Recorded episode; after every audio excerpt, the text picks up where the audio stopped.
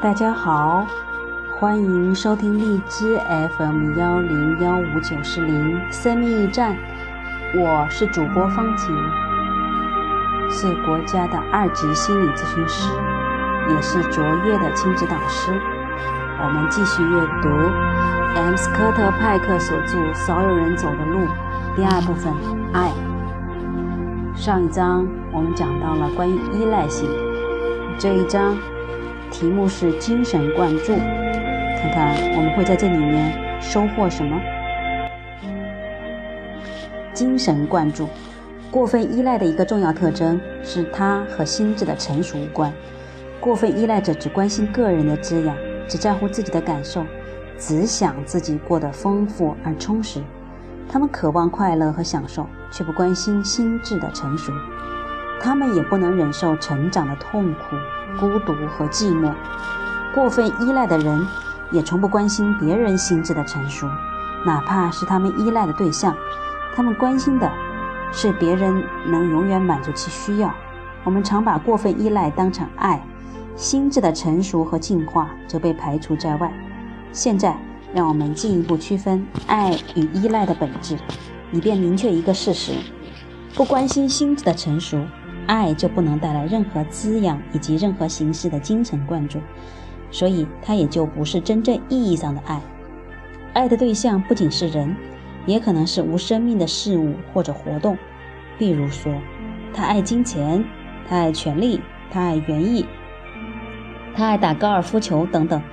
一个人每周工作七八十个小时，一心获取金钱或权势，固然也可能有所成就，但金钱的积累。权势的巩固不意味着真正的自我完善，我们还是可能众口一词去指责某个白手起家的企业主，他其实是个小人，是个目光短浅的吝啬鬼。无论他多么热爱金钱、崇尚权力，都没有人认为他拥有爱心。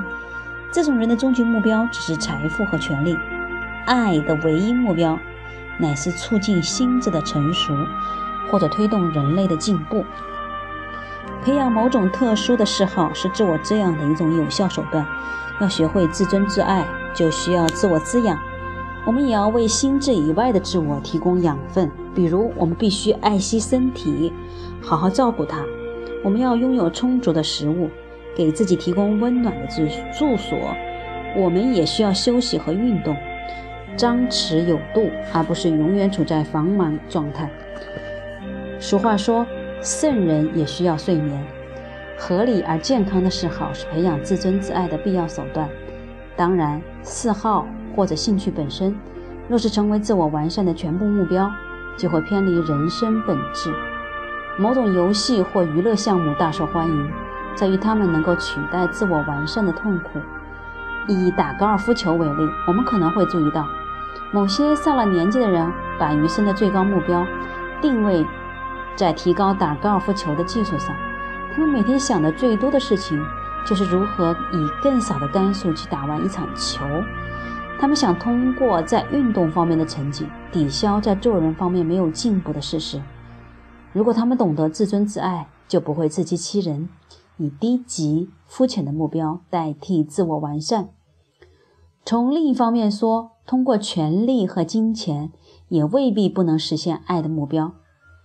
有的人投身政治事业，只是想凭借政治影响力为全人类谋求幸福；有的人努力赚钱，只为供子女上大学，或凭金钱购买更多的自由和时间，这样才有条件去学习和思考，去推动心智的成熟。对于他们来说，金钱和权力不是最终目标，人类才是他们爱的对象。爱是抽象的字眼。有时候，爱的意义太过笼统，由此经常遭到滥用，妨碍我们接触爱的真谛。我们不指望人人了解爱的本意，但相当多的人显然滥用了爱。他们习惯用爱来形容关心的事物，却极少去考虑爱的本质，也很难恰当区分智慧和愚蠢、善良与邪恶、高贵与卑贱。这是危险而可怕的事实。以本章对爱的定义为例，我们爱的真正对象应该是人类。只有人类的心灵才有成长与进步的能力。我们丧失爱人的能力，就可能把情感转移到其他事物上，却以为照样可养可以培养出真正的爱。比如，有的人把全部情感倾注在一条宠物小狗身上，把它当成真正的家庭成员看待，给它吃最好的食物，经常给它梳毛、洗澡，每天亲近它、搂抱它，叫它玩各种游戏。小狗忽然生病，我们可能放下一切事物，带它去看宠物医生。小狗忽然走失或者死亡，全家人悲痛极致。如上考比，对那些寂寞而孤单的人而言，宠物就像他们的生命，是人生的一切。在他们看来，这不是爱又是什么呢？但是，人和人之间的关系并不同于人和宠物的关系。首先，我们和宠物的沟通相当有限，我们不知道它们每天在想什么，却一厢情愿把想法和感受投射到宠物身上，甚至引为人生知己。实际上，这只是我们的主观愿望罢了。其次，我们喜欢宠物的原因是，它表现乖巧，任凭摆弄。如果宠物不听话，破坏家具，随意大小便，甚至咬伤我们几口。我们可能弃之不顾，甚至赶出家门。还有要改善宠物的心智，我们只能把它送到宠物驯养学校。若是某个人与我们相处，局面就完全不同了。我们必须容许他有独立的思维和意志，因为真正的爱的本质之一，就是希望对方拥有独立自主的人格。这最后一点，是我们。劝养宠物，只是希望它们永远都不要长大，乖乖地陪伴我们的。我们看重的是宠物对我们的依赖性。很多人不懂得如何去爱别人，他们爱的只是宠物。第二次世界大战期间，有不少美国士兵迎娶了德国、意大利、日本的战争新娘。这样的异国婚姻似乎很浪漫，但是男女双方其实是陌生人，少有真正的沟通。当新娘学会说英语之后，其婚姻就开始土崩瓦解。他们的军人丈夫再也无法把想法、感受和欲望投射到妻子身上，就像对待宠物那样，再也不觉得妻子与自己心心相印。妻子学会了英语，表达了心声，丈夫才意识到他们的观点和见解可能有着很大的差距，人生的目标截然不同。当然。也有的人恰恰从这一刻起才慢慢培养起感情。对于大多数人而言，这种情形却意味着感情的丧失、婚姻的结束。追求自由和独立的女性无法忍接受男性的唯我独尊，以对待宠物的态度与他们沟通，以呼唤宠物的方式同他们对话。他们感觉男人把他们当成宠物，却不尊重他们作为人的属性。母亲把孩子永远当成婴儿来待。来看来爱，同样也是一件可悲的事情。孩子长大成人，不再接受他们病态的溺爱，他们就会遭受重大打击。两孩子两岁之前，他们尚可算作理想的母亲，对孩子的照顾也无微不至，但一夜之间就会发生巨变，孩子的自我意志开始成熟，变得任性和不听话，或跟别人更为亲近，甚至试图摆脱母亲的束缚。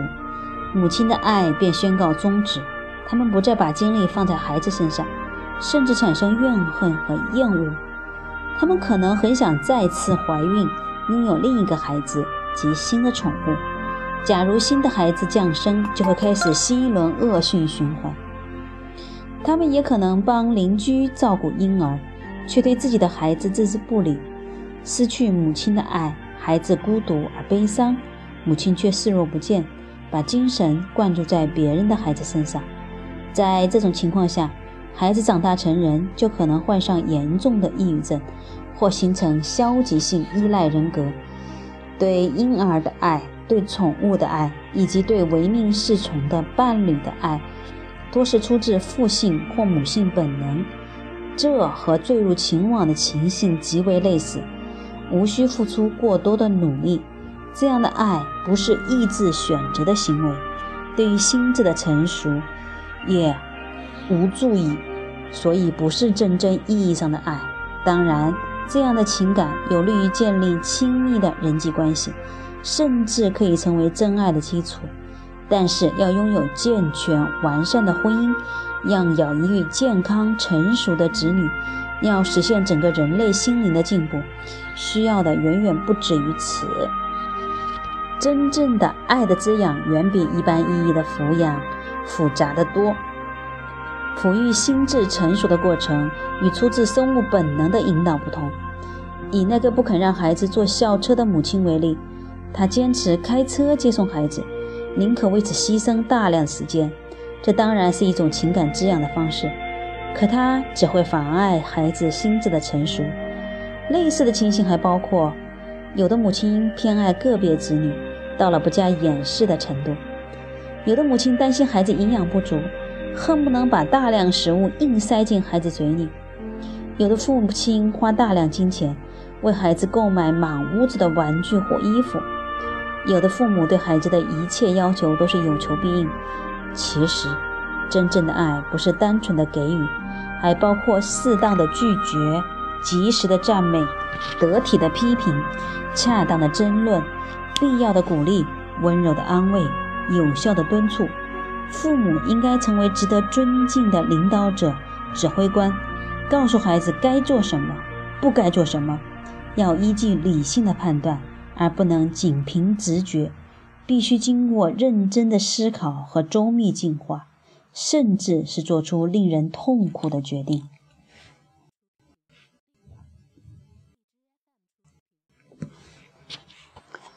各位，这一段你们听明白了吗？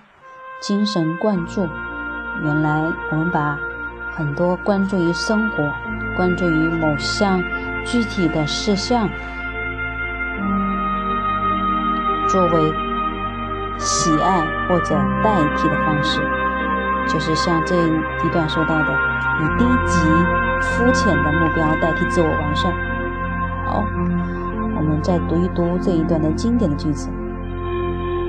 因为真正的爱的本质之一，就是希望对方拥有独立的、自主的人格。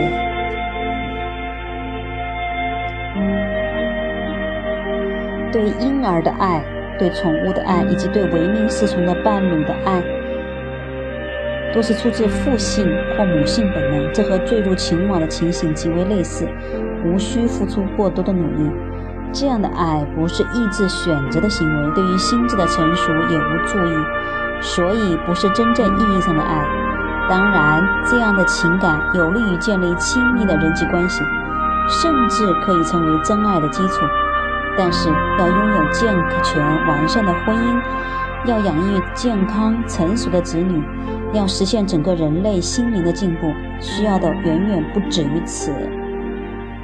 嗯，下面这有一段话是真的是作为我们父母来说，我们常常说我要给孩子爱，但是给不给他规则界限等等。下面这一段话真的是说了非常的有力，大家听仔细的听好了。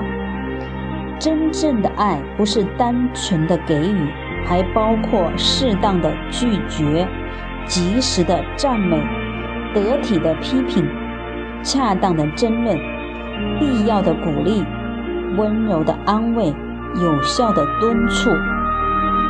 父母应该成为值得尊敬的领导者、指挥官，告诉孩子该做什么、不该做什么，要依据理性的判断，而不能仅凭直觉。